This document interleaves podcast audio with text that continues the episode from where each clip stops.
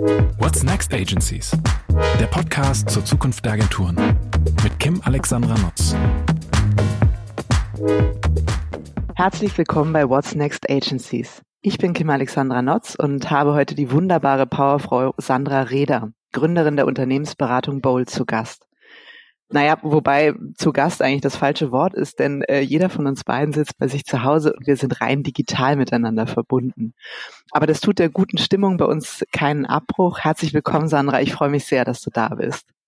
Vielen Dank, Kim. Ich freue mich total über diese Einladung. Super gerne. Du hast viel Spannendes zu berichten und für alle, die ähm, Sandra noch nicht kennen oder noch nicht so gut kennen, hier einfach mal ein paar Auszüge aus ihrer Vita. Ähm, die ist nämlich sehr beeindruckend, wie ich finde. Sie war Managing Director der Designagentur Effect in London, später Springer und Jacobi Design UK und leitete parallel dazu als COO die Springer und Jacobi Gruppe Europa. Sie war Gründerin und geschäftsführende Gesellschafterin der LAFT, das ist die Designtochter der Think AG und später Interimsgeschäftsführerin der Serviceplan Content. Mit Pure Solutions hat sie vor einigen Jahren auch ihre eigene Agentur für Kommunikationslösungen gegründet, bevor sie dann 2018 die Unternehmensberatung Bold gründete. Ich glaube, am Ende ist das auch das, äh, was äh, wirklich dein Herzensthema ist, was du da jetzt gefunden hast. Bold äh, gibt nämlich Marken und Menschen übergreifende Orientierung in Veränderungsprozessen. Und ich glaube, ein bisschen ähm, ist das ja auch das Thema der Zukunft der Agenturen Veränderung. Und umso mehr freue ich mich, liebe Sandra, mit dir jetzt über die Zukunft der Agenturen zu sprechen und ähm, ja möglichst viel von deinen Ansichten und deinem Wissen ähm, mit äh, mit den Zuhörern zu teilen. Ähm, wenn du vielleicht das auch gleich so als Intro-Frage, wenn du ähm, die Agenturbranche, wie sie heute ist, ähm, bei ihren Transformationsbemühungen betrachtest, Findest du, dass man eher sagen kann, es ist ein evolutionärer Prozess, ähm, der da gerade zu beobachten ist, oder ein revolutionärer? Das ist eine ganz spannende Frage und vielleicht fange ich an, damit zu sagen, was für mich Transformation heißt. Transformation heißt für mich, dass wir uns mit einem fundamentalen und dauerhaften Wandel einfach beschäftigen. Und das gibt schon so ein bisschen äh, den Geschmack jetzt für die Antwort. Ich beobachte eine Evolution und ich würde mir deutlich mehr von einer Revolution wünschen, glaube ich, und zwar im, im Sinne ähm, wirklich des, des fundamentalen Hinterfragens von einigen Dingen und den daraus resultierenden Ergebnissen oder zumindest Perspektiven. Hast du denn den Eindruck, dass alle sagen, Mensch, das ist doch eigentlich noch ganz okay, was wir gerade machen und wir müssen hier ein bisschen moderner werden und da machen wir jetzt auch noch so ein bisschen New Work, hier überlegen wir uns neue Leistungen, die wir anbieten. Also glaubst du, es resultiert ähm, aus einer Bequemlichkeit heraus, dass äh, man sagt, es läuft doch noch alles? Wieso soll ich jetzt radikaler denken?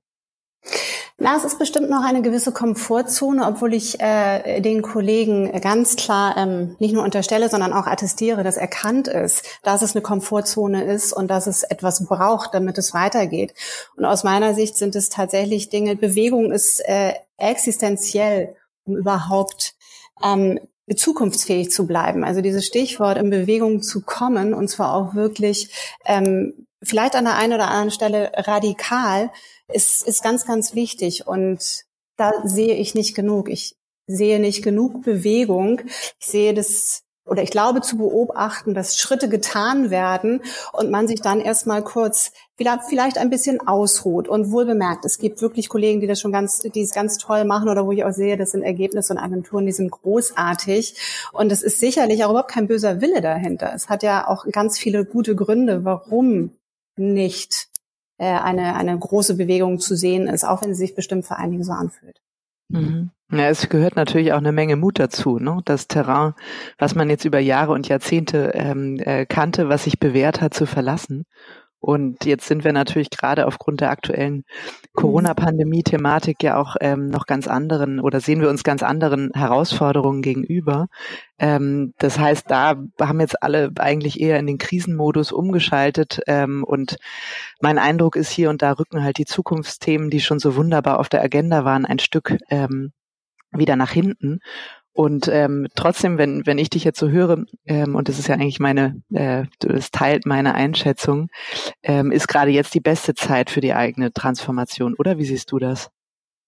Das sehe ich ganz genauso. Und zwar einfach, weil wir die Hilfestellung bekommen haben, dass wir in Bewegung gebracht wurden. Mhm. Ähm, gewollt oder nicht. Also es ist viel Bewegung da und dieses Momentum aufzunehmen, ähm, bietet eine großartige Möglichkeit, tatsächlich wirklich Neues entstehen zu lassen. Da bin ich total überzeugt worden. Und auch in neuen strategischen Allianzen zum Beispiel zu denken. Also zu öffnen, sich zu öffnen, ein Stück weit vielleicht auch die eigene Autonomie zurückzustellen. Das ist immer ganz gefährlich, sowas zu sagen. Ähm, aber um genau solche Allianzen schließen zu dürfen und zu können. Und mhm. zu wollen. Wirklich mhm. aufrichtig zu wollen. Jetzt gibt's ja auch so unglaublich viele Treiber, die mit der Transformation zusammenhängen. Ne? Es gibt ja nicht sozusagen äh, äh, das eine Geheimrezept für die Transformation und äh, äh, dann funktioniert alles.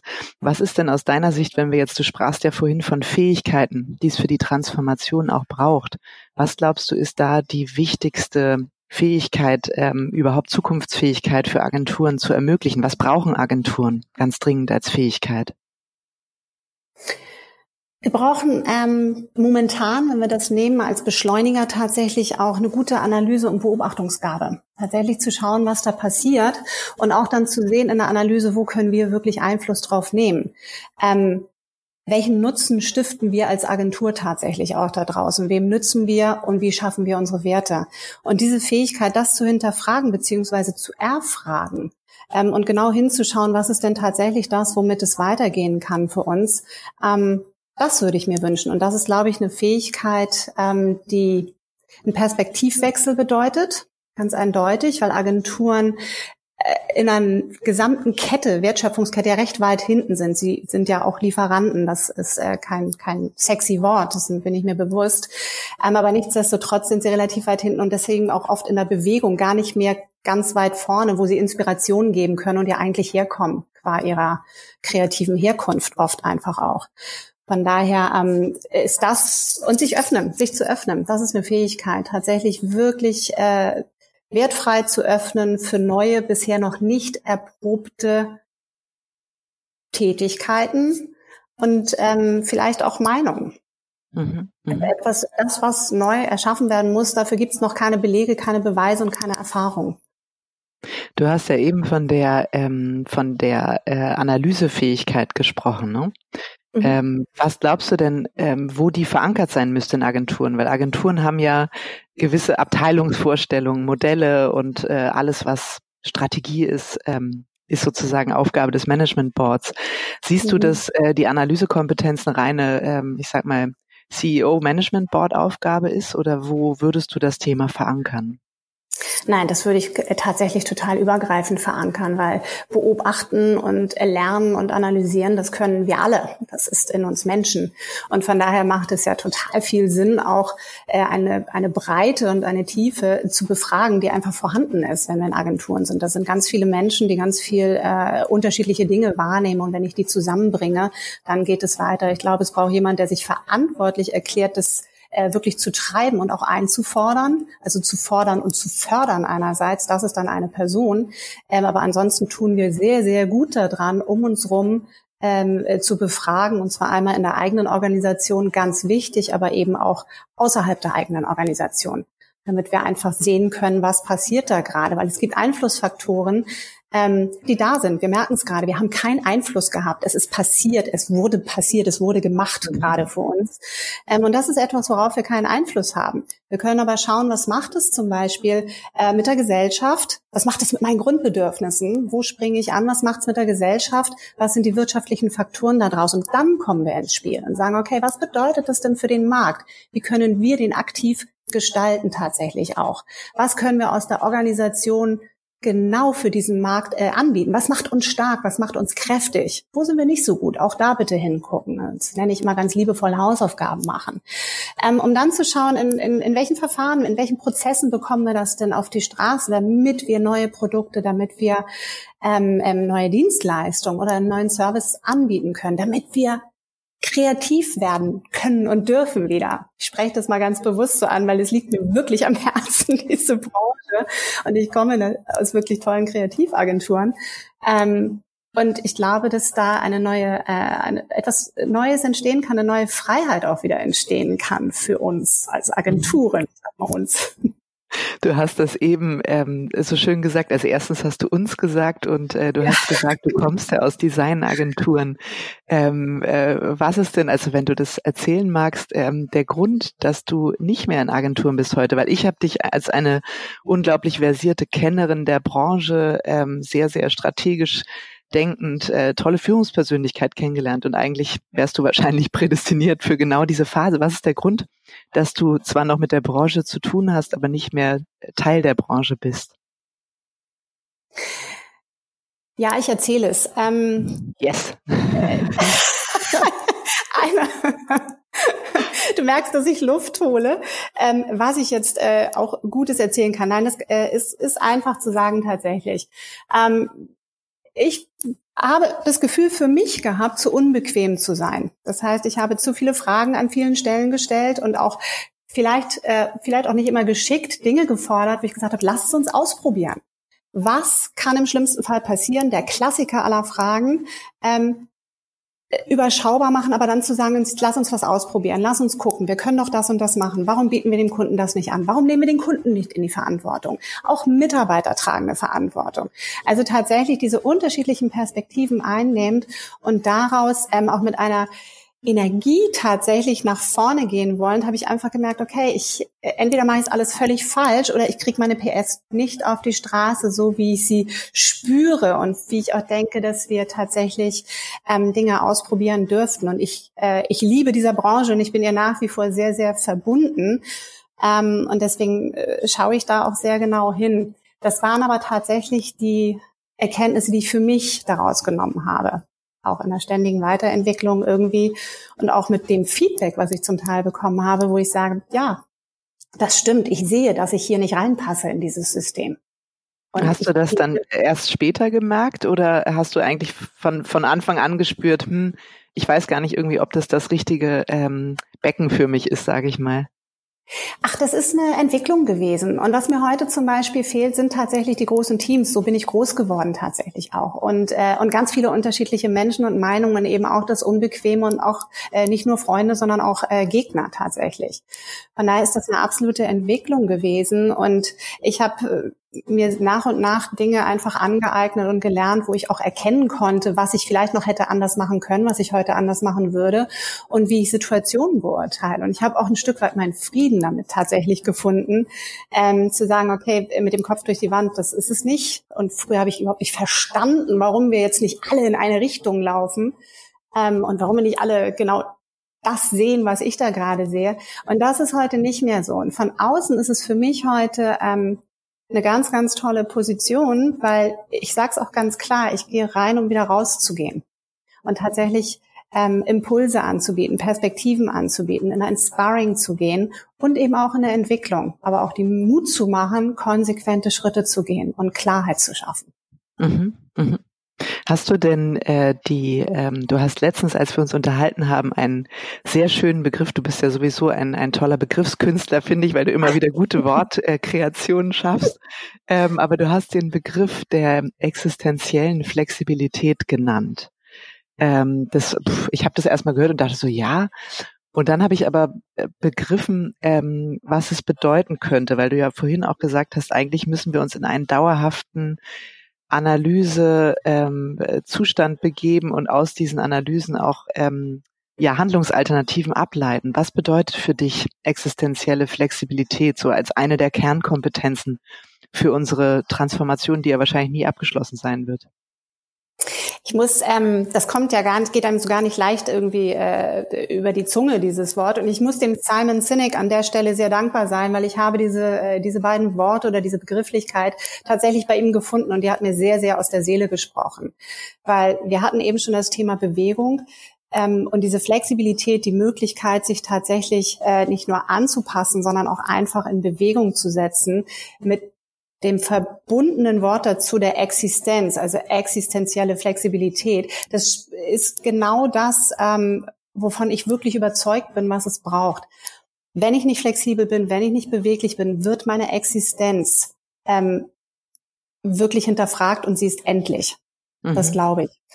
Und ähm, deswegen ist das etwas, wo ich auch mit Kunden oder wo ich auch Agenturen ähm, wünsche, sich damit ganz klar auseinanderzusetzen. Ich glaube, es passiert, es braucht, das mag sein, aber ähm, es ist noch nicht konsequent genug. Mhm. Auf welche Facetten müsste das denn ähm, treffen, wenn du jetzt sagst Flexibilität und wir müssen das sozusagen in die Organisation als zentrales Element ähm, integrieren? Ähm, in Bezug auf welche ähm, Facetten siehst du denn die Notwendigkeit der Flexibilität oder wo ist sie am dringendsten notwendig? Wo sollte der Fokus liegen? In welchen Bereichen? Auf der Organisation an sich auf alle Fälle, auf der Marke davon abgestrahlt, definitiv auf die Führung auch und damit auch auf den Menschen. Also es geht alles, du hast es äh, selber neulich so schön gesagt, Menschen sprechen mit Menschen. Es geht die ganze Zeit auch hier um Menschen ähm, und es geht natürlich auch um die Beziehung zueinander. Aber ähm, die Fähigkeit, wirklich grundlegend das eigene Geschäftsmodell zu hinterfragen, da, das wäre die erste Facette an der Stelle. Und was es dann dafür braucht, tatsächlich auch eben diese Produkte, was ich vorhin meinte, na, also was kann dabei rauskommen, zu erstellen. Das äh, geht dann quasi in die nächsten Ebenen zu sagen, wie stelle ich meine Marke auf? Wie ist die dann aufgestellt? Was ist das für ein Führungsstil? Was brauche ich dafür? Oder was, äh, was nutzt dem Ganzen auch. Es ist ein sehr harter Ausdruck, aber den muss man sich fragen, weil wir, wir wollen Nutzen stiften als Agenturen da draußen. Und was bedeutet das für die Menschen? Welche Art Menschen sind es, mit denen wir da arbeiten und welche Fähigkeiten können die sich und wollen die sich vielleicht aneignen? Welche Fähigkeiten schlummern schon längst da, die jetzt zum Tragen kommen? Das erlebe ich ganz oft. Mhm. Dass in der Sekunde, wo Bewegung in einer Organisation kommt, ähm, tatsächlich sich Talente hervortun, das ist großartig zu sehen. Ich würde das Thema Mensch auch, also ich glaube auch, dass ähm, der Faktor Mensch elementar ist in der ganzen Transformation. Ich würde auch unglaublich gerne ähm, gleich nochmal drauf zurückkommen, aber du hast eben mhm. noch davor ähm, was sehr, sehr Spannendes gesagt, also das radikale Hinterfragen von Geschäftsmodellen. Ähm, das klingt total gut. Ne? Also ähm, das klingt so einfach. ist es nicht. Ich finde das total schlau. Ähm, und äh, trotzdem frage ich mich, wie, wie kann man sich das vorstellen? Was müssen Agenturchefs ähm, oder überhaupt Unternehmensinhaber denn konkret tun, wenn sie das Geschäftsmodell hinterfragen? Was, was gehört für dich dazu, Sandra? Für mich gehört in allererster Linie wirklich die Bereitschaft dazu. Und ähm, da müssen dann, ja, ich sage tatsächlich müssen, die äh, Lenker der Agenturen sich hinterfragen, sind sie das? Was ist ihre eigene Rolle und können sie das und wollen sie das? Weil wenn das nicht mit einem Ja beantwortet ist, wird es gar nicht vorangetrieben werden können, von wem denn auch. Du meinst das radikale und, Hinterfragen, ob ja, sie sich das wirklich genau. zutrauen und in diese selber unbequeme ähm, äh, Nicht-Komfortzone kommen wollen? Ja, und ich glaube, ähm, selbst wenn man das für sich mit Nein beantwortet, das bin ich eigentlich gar nicht. Ich bin gar nicht der Mensch, der irgendwie äh, so tickt. Dann heißt es ja nicht, dass er an der falschen Stelle ist. Das heißt nur, dass es vielleicht drumherum noch Kompetenzen braucht, die das wiederum ähm, fördern, beziehungsweise die das dann einfach auch sind. Und das wäre auch die Verantwortung von Leadership an der Stelle, zu schauen, was braucht es, damit wir da hinkommen. Das Öffnen, das sich absolute Öffnen ähm, auch vielleicht Nein, das Öffnen äh, dahingehend auch Verluste machen zu können. Und ich meine wahrscheinlich auch wirtschaftliche Verluste, weil wir sind immer noch in einer sehr endlichen Denke verhaftet. Und endlich heißt von Geschäftsergebnis zu Geschäftsergebnis. Ich setze mir neue Ziele, ich komme in die neue Endlichkeit. Und ähm, das unendliche Denken würde bedeuten zu sagen, dass ich natürlich gucken muss, wie meine wirtschaftliche Lage ist. Ich sage nicht, dass wir das beiseite lassen können, dass ich aber jetzt auch dort in eine äh, innovative Haltung gehe und zu sage, das ist mein Invest. Ich muss dort unendlicher denken können. Ich muss über diese Hürden hinwegkommen, um weiterzukommen, um tatsächlich auch testen zu können. Das ist, glaube ich, auch eine große Schwierigkeit, ne? wie du es gerade ansprichst, dieses zweigleisige Fahren, weil Einerseits sagt man ja, das ähm, Geschäftsmodell, was ich heute habe, das funktioniert eigentlich noch ganz gut. Ja. Ne? Man, man macht damit, generiert seine Umsätze, ähm, kann genügend äh, Menschengehälter bezahlen und so weiter. Und trotzdem spürt man irgendwie, weiß man irgendwie, ähm, dass das möglicherweise eine endliche Veranstaltung ist. Angefangen von der Organisation, der Art Projekte zu machen, vielleicht auch von den Kompetenzen und Skills, ähm, weil sich ja auch CMOs und Marketingabteilungen und Bedürfnisse der Konsumenten weiterentwickeln. Mhm wie äh, ja, wie soll ich das sagen? Ähm, äh, ist es möglich, zweigleisig zu fahren? Also das heißt eigentlich, dass, ich nenne es jetzt mal liebevoll gemeint, das alte Geschäftsmodell und das äh, neue, möglicherweise zukunftsfähigere, innovativere Geschäftsmodell trotzdem zu denken? Ich glaube nicht. Ich glaube, ähm, dass die dass ich ein Geschäftsmodell, was ich habe, und wenn ich die Endlichkeit sogar schon erkannt habe, wie du es gerade sagst, ähm, ganz, ganz fokussiert, konzentriert tatsächlich in den Wandel bringen muss. Und das meine ich mit dieser fundamentalen und dauerhaften. Es, es kostet Kraft und es kostet Zeit und es kostet Geld, aber in diese Weiterentwicklung irgendwie bringen muss. Und da sollte ein Fokus liegen. Das heißt nicht, dass man von heute auf morgen alles liegen lässt. Das heißt aber, dass es Verantwortliche gibt, die genau dafür sorgen, ähm, und auch mit dem einzigen Fokus darauf dafür sorgen, dass es tatsächlich weitergeht, in welche Richtung es weitergeht. Das äh, sorgt natürlich für Verunsicherung, weil es spüren alle. Von daher braucht es da an der Stelle eine ganz, ganz große Klarheit natürlich. Ist allen bewusst, warum wir das hier tun? Ist allen bewusst, was es bedeutet? Diese ganzen Fragestellungen, ähm, die Menschen bewegen schlichtweg, Teams und eben auch eine Führungsmannschaft, die ja nochmal an einer anderen Stelle agieren kann, gerade wenn ich in großen Unternehmen bin. Also diese Klarheit, diese Transparenz und diese wahnsinnig gute Kommunikation an der Stelle braucht es, um zu sagen, okay, wir legen hier den Fokus, weil diese Bewegung, die wir jetzt machen, das ist unsere neue Sicherheit tatsächlich. Wir können nicht in dem Alten verharren. Es ist keine Sicherheit. Es ist ein Trugschluss. Mhm und das sinnhaft wirklich zu erklären oder sinnvoll nachvollziehbar zu erklären für uns Menschen, auch wenn wir Gewohnheitstierchen sind und wir sagen mal, jetzt ist doch der nächste Punkt erreicht, jetzt machen wir einen Haken und jetzt machen wir erstmal weiter, ich möchte jetzt erstmal wieder Ruhe haben.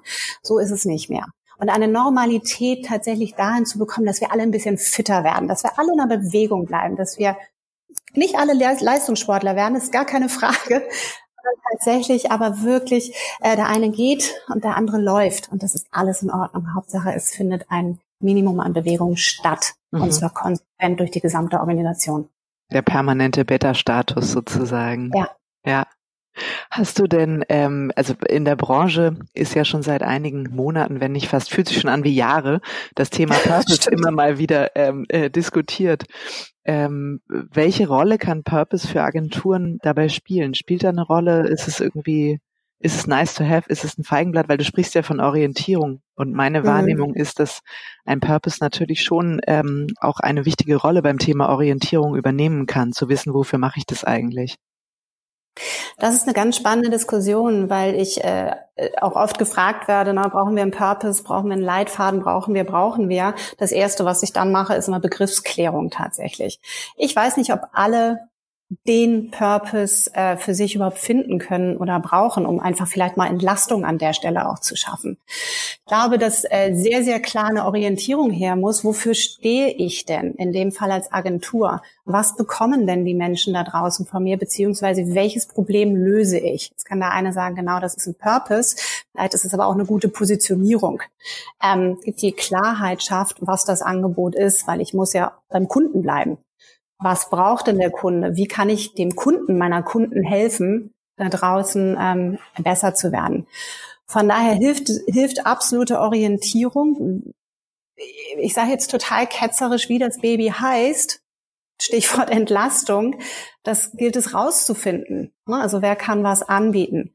Aber es braucht äh, tatsächlich genau im Zentrum dieser Aussage, was ist es und auch eine große Klarheit, damit ich selber auch weiß, was brauche ich noch, um etwas anbieten zu können, wonach ich zum Beispiel gefragt werde oder damit ich weiß, warum ich auch vielleicht Nein sage an der Stelle. Mhm, mhm. Das heißt Klarheit nicht nur in dem, was ich alles anbieten kann, sondern möglicherweise auch in dem, was ich eben nicht anbieten kann oder auch nicht anbieten will, auch künftig nicht. Ja. Und das finde ich, ich weiß nicht, wie du das siehst, ähm, das finde ich eine ganz spannende Beobachtung.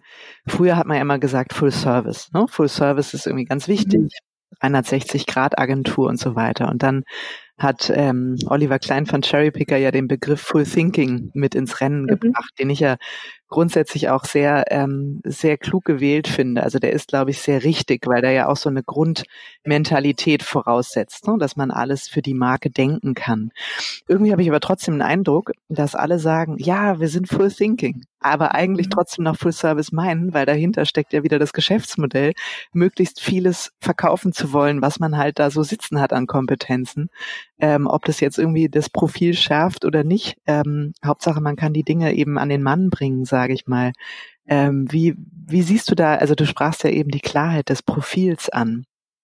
Ähm, gilt es auch alte Zöpfe abzuschneiden, selbst wenn die vielleicht irgendwie, weiß nicht, ob eine Cash-Cow, aber selbst wenn man damit Stand heute ganz gutes Geld verdienen kann, also gehört auch diese Art von Konsequenz für dich dazu?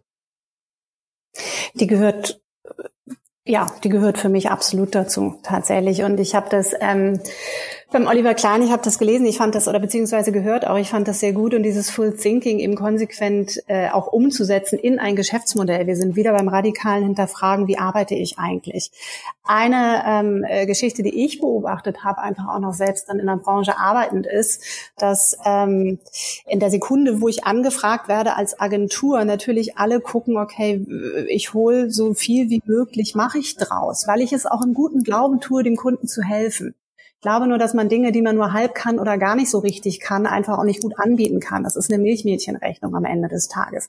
Ich glaube sehr an Netzwerke. Ich glaube an strategische Allianzen. Ich glaube nicht an die großen Dickschiffe. Also ja, vielleicht schon, wenn es ein bisschen anders läuft. Oh Gott. Aber ähm, ich glaube an strategische Allianzen auch tatsächlich dorthin zu schauen, wer, wer kann mit wem einfach gut was Sinnvolles anbieten. Und zwar auch jeder in seiner Kernkompetenz und richtig gut. Würde eben bedeuten, ähm, dass wir aber auch Menschen an Schnittstellen haben, die das verstehen. Denn nebeneinander arbeiten ist das eine, miteinander arbeiten ist das andere. Wenn gesagt wird, aber uns müssen Kunden ja dafür bezahlen, dass wir Schnittstellenmanagement betreiben, weiß ich sehr, sehr genau, was gemeint ist. Es ist ein wahnsinniger Aufwand. Manchmal kann es vielleicht aber auch sein, dass da gar nicht die Menschen sitzen an diesen Schnittstellen, die es schaffen, die Verbindung völlig natürlich herzustellen, weil sie nämlich verstehen, worum es geht. Und da sind wir beim Thema Beratung, auch in der Agenturbranche. Ich glaube, dass die Beratung ähm, auch dort sich fragen darf, was sie zukünftig denn beiträgt zum Gelingen eines Projektes oder auch zum Entwickeln von äh, neuen Ideen oder einer neuen Positionierung tatsächlich. Das finde ich äh, eine super spannende Diskussion, weil wir das auch ähm, im GWA, es gibt ein äh, Forum Beratung und da wird tatsächlich auch gerade dieses Thema diskutiert. Also die Frage, äh, was ist denn der Berater der Zukunft und äh, auch in der Begriffsabgrenzung des Projektmanagers, ne, den ja so will keiner heißen. Äh, äh, in der mhm. Agentur, mhm. weil irgendwie äh, wird das als abwertend wahrgenommen, was es ja überhaupt nicht ist. Bei der Komplexität mhm. der Projekte, die wir jetzt gerade vor der Brust haben, ist ja eigentlich das Managen von den Projekten. Ich sage immer, du bist das Auge im Orkan, ja, du bist der mhm. Einzige, der einen Überblick hat, äh, super wertvoll, ähm, äh, weil sozusagen alle Teller in der Luft gehalten werden. Ähm, nochmal in, in puncto Beratung, wenn man jetzt das wirklich vom Wortsinne her nimmt, dann mhm. müssten das ja auch diejenigen sein, die den Kunden beraten, die Marke mit dem Kunden gemeinsam Weiterentwicklung, äh, Szenarien und, und Chancen identifizieren. Ähm, müssen das Berater sein oder müsste man nicht viel eher den Beraterbegriff erweitern auf ganz andere Gewerke? Ja, und da möchte ich noch etwas mit in den Topf werfen, um es noch einen Tick komplexer zu machen, obwohl eine unserer Kernaufgaben im Leadership ist, Komplexität zu reduzieren. Die Kreativität. Das sind nämlich zwei Begriffe, die ja die Branche geprägt haben und die es immer gab. Und ich glaube auch sehr an die Ergänzung dieser beiden Fähigkeiten. Ich erlebe nur Kreative und habe auch tolle, tolle Kreative erlebt und mit denen arbeiten dürfen, die exzellente Berater waren ähm, die aber dann einerseits gesagt haben, ich möchte das gar nicht, das ist die eine Facette und die andere. Viel zu anstrengend. ja, sie wurden, äh, sie wurden quasi schlichtweg wieder in, äh, in ihre Box gepackt, gesagt, du bist kreativer, das mache ich jetzt als Berater und ich sage ich, weil daher komme ich originär. Ähm, auch Berater müssen heute kreativ sein. Es geht darum, Lösungen zu finden und auch da zu schauen, ähm, wer ist denn der richtige Ansprechpartner an der Stelle für meinen Kunden zum Beispiel da draußen oder für den Kundenkunden? Wer kann das äh, glaubhaft wirklich vertreten? Wem vertrauen die Menschen dann auch da draußen? Und da geht es nicht, finde ich tatsächlich, da geht es nicht um eine Job Description, sondern da geht es tatsächlich um, wie definiere ich meine Rolle als Beratung und meine Rolle als effektiver an der Stelle? Und was ist in der Organisation denn hier überhaupt was? Wer hat welchen Schwerpunkt? Ich glaube, um deine Frage konkret zu beantworten, nein, es sind nicht nur die Berater, die beraten. Ähm, und es sind nicht nur die Kreativen, die kreativ sind, auch wenn sie alle ihr Expertentum selbstverständlich haben. Mhm, mhm. Auch das, also das hört man ja jetzt so raus aus deiner Argumentation, setzt ja eine unglaubliche Flexibilität voraus, ne? weil im Prinzip sagt man nicht mehr, pass auf, das ist unser Setup und mit diesem Setup begegnen wir jedem Kunden, sondern eigentlich mündet das ja fast in einem ähm, Stakeholder-Mapping, sage ich jetzt mal so im Beraterdeutsch, ähm, also dass man sich wirklich überlegt, wen habe ich eigentlich vor mir sitzen, äh, welchen Menschen mit welchen Bedürfnissen, welche Marke, welche Herausforderungen und ist es jetzt gerade ein Stratege, ist es ein Kreativer? Ist es ein Berater? Ähm, äh, wer ist es vielleicht ein, ein Content-Experte? Ne? Also wer kann eigentlich ja. gerade derjenige sein? Und das würde auch bedeuten, dass das in sich eine Beweglichkeit hat, dass es auch mal der eine stärker ist und dann wieder der andere. Das heißt, der Kunde hat vielleicht gar nicht mehr das Prinzip dieses einen Hauptansprechpartners, der sein Nadelöhr ist. Ja, weil ich komme nochmal auf den Spruch äh, zurück, Menschen reden mit Menschen. Und es geht tatsächlich darum, auf wem, wem vertraue ich. Das hat mit, mit zwischenmenschlicher Beziehung zu tun und tatsächlich mit den Grundbedürfnissen. Wir tun sehr, sehr gut daran, zu schauen, wen haben wir gegenüber. Und natürlich, ich bin mir bewusst, Positionen wechseln, äh, Management auf Seiten, auf Kundenseite wechselt, muss ich mich jedes Mal auf jemand Neuen einstellen. Ähm, ja, Tatsächlich lautet die Antwort ja, mhm. wenn es erfolgreich sein soll und ich nicht einfach nur meinen Job machen soll. Mhm. Und ich bin jemand, Menschen, die mich kennen, ich bin immer sehr hart an der Machbarkeit. Das heißt auch tatsächlich im praktischen unterwegs und zu sagen, habt ein Auge drauf auf die Machbarkeit, aber zieht euch deswegen nicht mit der Begründung zurück in die Komfortzone und sagt, geht ja nicht. Doch, es geht, aber es ist unbequem. Müssen wir das aushalten? Ich würde ermutigend sagen wollen, ja, bitte, bitte, bitte, und zwar beide Seiten. Nur geht in den Austausch miteinander. Auch ähm, eben die Rollenklärung zu sagen, wer ist denn an dieser Stelle wirklich der bessere Ansprechpartner? Ich sag mal nicht Berater, sondern erstmal einfach der bessere Ansprechpartner. Und wo fliegt es rein? Wer sortiert? Mhm. Wer erkennt? Wer spricht? Wer fragt? Wer bietet Perspektiven? Dem Kunden und auch dem Team und vielleicht auch hoch zur Agenturführung, weil die sind an der Basis auch die Menschen. Das ist großartig. Das zu nutzen ist anstrengend, weil ja, Bewegung ist anstrengend, kann anstrengend sein. Jetzt kommt's dazu. Menschen mit Erfahrung wissen, wann sie eine Bewegung verlangsamen, wann sie einfach ein bisschen Tempo rausnehmen und wann es Tempo braucht. Darum geht es ja tatsächlich. Es geht nicht darum, dass wir hier alle ausbrennen. Ganz, ganz im Gegenteil sogar. Sondern den guten Blick darauf zu haben, ähm, was es braucht und mal zu fragen, was es braucht. Das ist ja, glaube ich, auch die große Herausforderung, ne? bei aller Flexibilität und auch Schnelligkeit, die man ja selber in der Agentur wahrnimmt. Ja. Ne? Also man hat ja das Gefühl, jeden Tag kommt eine neue Herausforderung mit neuen mhm. Möglichkeiten, ähm, aber eben auch Schwierigkeiten und ähm, der große Wunsch der Mitarbeiter, die Komplexität zu reduzieren, ne? dass man doch wieder so weiß, was man zu tun hat und genau wie man die Dinge macht. Ich glaube, dieser Zustand kommt nicht wieder. Das heißt, ich nutze immer das Bild zu sagen, wir lassen uns nicht von der Welle erschlagen, sondern wir lernen auf ihr zu reiten. Ähm, ich glaube, das muss eben auch so eine, so eine Grundvoraussetzung sein. Und alle, du sprachst es ja vorhin auch an und äh, sagtest, dass ähm, es auch sehr stark um Organisationsformen, Organisationsstrukturen gibt. Das, was du jetzt gerade gesagt hast mit dem Berater, mhm. gibt ja schon mal so ein bisschen Einblick ähm, in das Thema. Ähm, da gibt's unterschiedliche Organisationsexperten. Ne? Es gibt den, den Frederic Laloux beispielsweise mit ähm, Reinventing Organizations. Das Buch habe ich auch sehr gern gelesen und habe mich gleichzeitig gefragt, ähm, ist es nicht eine Utopie? Also ähm, spannend, interessantes Experiment. Ähm, wahrscheinlich würde man viele Menschen und auch Kunden auf dem Weg verlieren.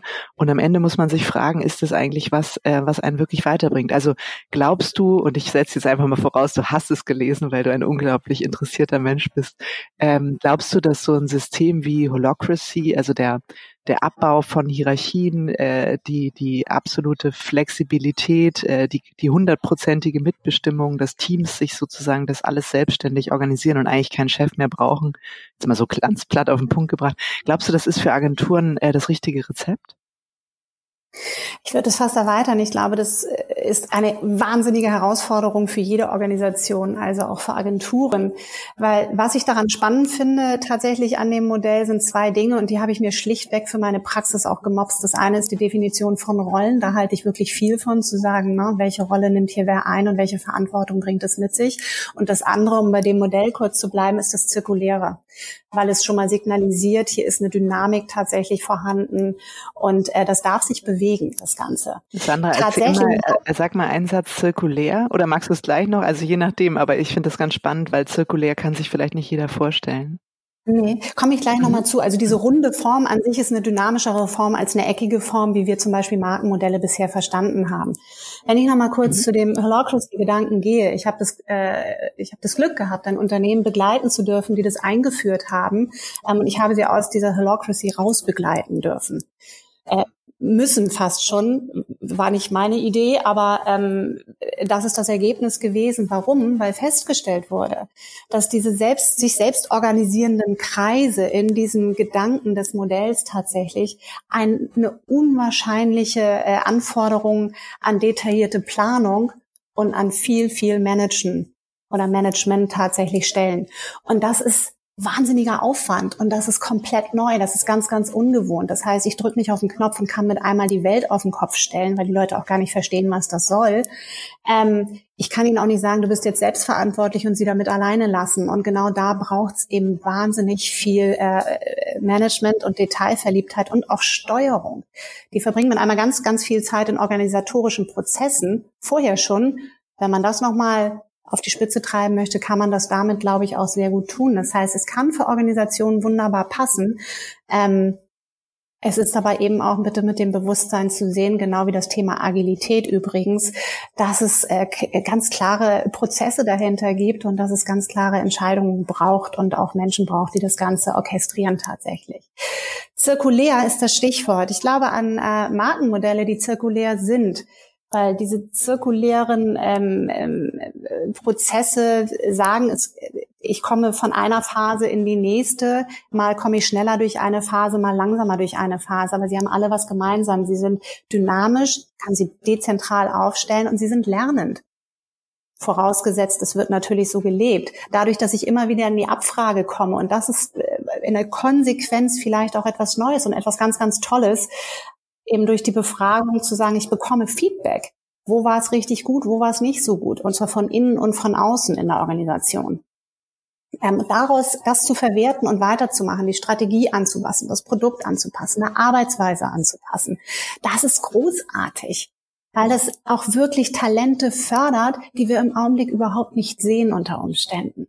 Weil das Produkte herausbringt, von denen wir noch gar nicht ahnen, dass wir das überhaupt können setzt aber voraus, dass ich wirklich lernen möchte, was geht. Nicht nur aus mir heraus, sondern tatsächlich auch aus dem Markt heraus. Und dann bin ich wieder bei dem konsequenten Hinterfragen von. Mhm. Ich, ich muss noch einmal nochmal nach, äh, noch nachpieksen bei den zirkulären Organisationsmodellen. Es gibt ja, wenn man sich jetzt klassischerweise das anguckt, eine Agentur, dann gibt es eine Teamaufstellung, ne, die meistens nach Branchen, nach Kunden, ähm, aber eben auch nach Spezialdisziplinen, ne, beispielsweise irgendwie noch Digital-Units oder eine Content-Unit oder ähnliches funktioniert. Ähm, wie könnte man sich dann eine, eine Abkehr davon vorstellen oder was genau müsste man denn äh, umstellen? Wie könnte jetzt explizit mal auf eine Agentur geschaut so ein ähm, zirkuläres Organisationsmodell aussehen? Also jetzt mal ganz holzschnittartig, weil es ist klar, wir können jetzt spontan mhm. keins bauen, aber ja, und auch da muss man klar auf die Machbarkeit gucken. Erstes, ganz einfaches, es ist nicht mehr in, in irgendwelchen Linien mit Kaskaden runter, sondern es ist tatsächlich rund. Ähm, ganz einfach.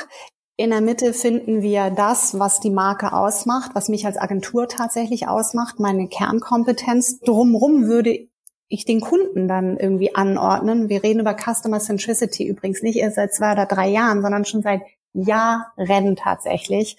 Ähm, also zu wissen, was der Kunde will und den Kunden auch in, den Zentrum, in das Zentrum zu stellen. Wir reden aber auch über People Centricity. Das heißt, um dieses Konstrukt dessen, was biete ich an und äh, wer ist mein Kunde und wer soll mein Kunde sein? Die Frage möchte ich auch gestellt wissen.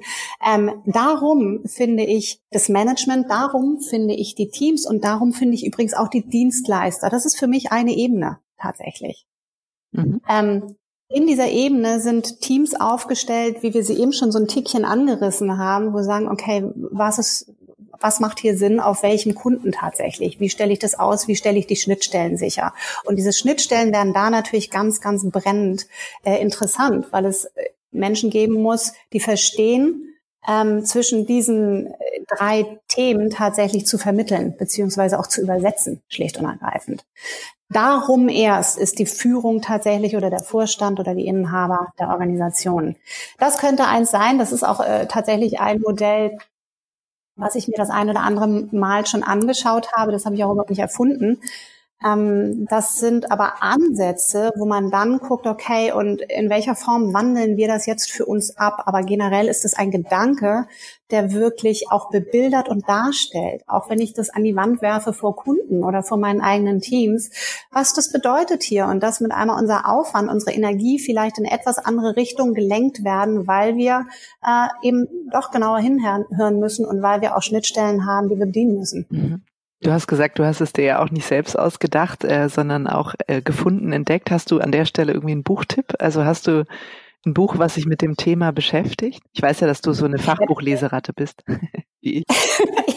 ja, diese, diese zirkulären Modelle finden sich vielfach wieder tatsächlich. Was ich eben so ein bisschen umrissen habe, ist das Orbit-Modell.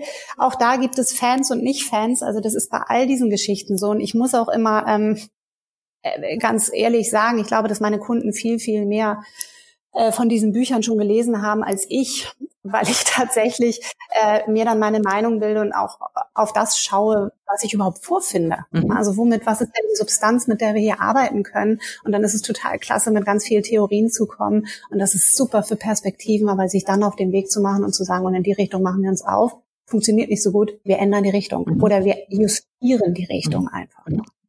Du hast vorhin, als du den, ähm, den Kreis oder das Orbit-Modell erklärt hast, auch gesagt, mhm. Teams und, und äh, sozusagen die Führungsmannschaft sind dann der dritte Kreis sozusagen oder könnten der dritte Kreis sein. Was glaubst du denn in flexiblen oder zirkulären Organisationsmodellen ähm, und damit auch sozusagen in der Transformation ähm, der Agenturbranche, was verändert sich für Führungskräfte? Verändert sich überhaupt was für die? Rhetorische Frage.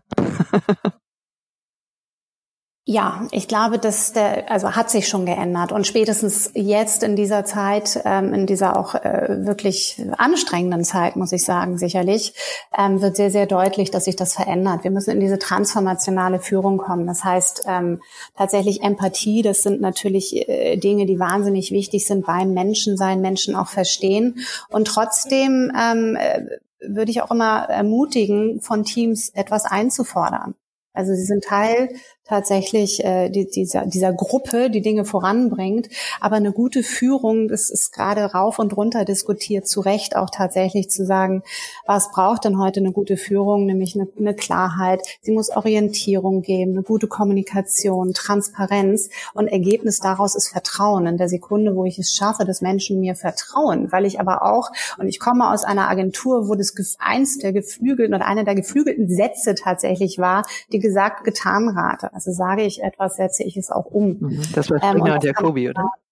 Ja. Genau, das sehr, sehr viele Menschen. Glaube, Reinhard Springer war für all diese Modelle und gute Sprüche dazu irgendwie äh, immer der Richtige. Ja, da sind auch echt viele Dinge passiert, die heute ganz fancy Namen bekommen haben, ähm, die man heute erkennt, wo man sagt, ach so, heißt es heute. Okay. Haben wir damals schon gemacht, ja. Ja, genau. Ähm, aber das eben weiterentwickelt. Von daher äh, ist das ist das äh, tatsächlich essentiell an der Geschichte. Mhm. Du hast eben auch die Menschen angesprochen und ähm, ja. gesagt, oder das habe ich so rausgehört, ne, dass es auch letztlich ähm, nicht nur eine Sache der Führung, des Managements, der Führungskräfte ist, sondern auch bei den Menschen eine Bringschuld liegt, ähm, sich also auch in dieses Transformationsthema einzubringen. Was ich ganz spannend finde, was ich auch selber immer wieder feststelle, einerseits wird gesagt, wir wollen keine Top-Down-Entscheidung mehr. Ne? Wir wollen irgendwie daran beteiligt sein, wir mhm. wollen das irgendwie auch mitgestalten, ähm, partizipativ. Ähm, und äh, gleichzeitig im, im nächsten Satz steht aber, wir wünschen uns eine klare Führung und Orientierung. Jetzt könnte man sagen, ja, was denn jetzt? Ähm, aber da, dazwischen stecken ja Nuancen. Was, was glaubst du, ähm, könnte damit gemeint sein? Da müsste man einmal, oder ich würde einmal hinschauen und sagen, okay, was heißt denn Führung, was heißt Orientierung und kann ich Orientierung geben, ohne zu führen dabei? Kann ich. Das kann auch jeder von uns. Ähm, tatsächlich äh, Leitplanken für, für sich oder für eine Aufgabe oder für ein Team zu definieren, die wiederum eine große Orientierung und Klarheit bringen, was die nächsten Schritte sind und was zu tun ist. Ich glaube, dass es ähm, Führung im Sinne von Entscheidung natürlich immer noch brauchen wird. Und dass die Menschen, die das tun, oder die Positionen, äh, die dafür geschaffen sind, das zu tun, natürlich sehr gut beraten sind, sich sehr ähm, sehr divers Meinungen und Perspektiven einzuholen, um fundiert diese Entscheidung treffen zu können und sie auch nachvollziehbar in die Organisation und aus der Organisation heraus überhaupt kommunizieren zu können. Und in der Sekunde habe ich natürlich einerseits die Entscheidung getroffen, andererseits gebe ich eine große Orientierung, habe aber die Menschen involviert, die wiederum das dann auch liefern sollen und müssen. Also ich bin da, äh, da entsteht eine große Klarheit, die das wiederum dann anbietet, nämlich Orientierung.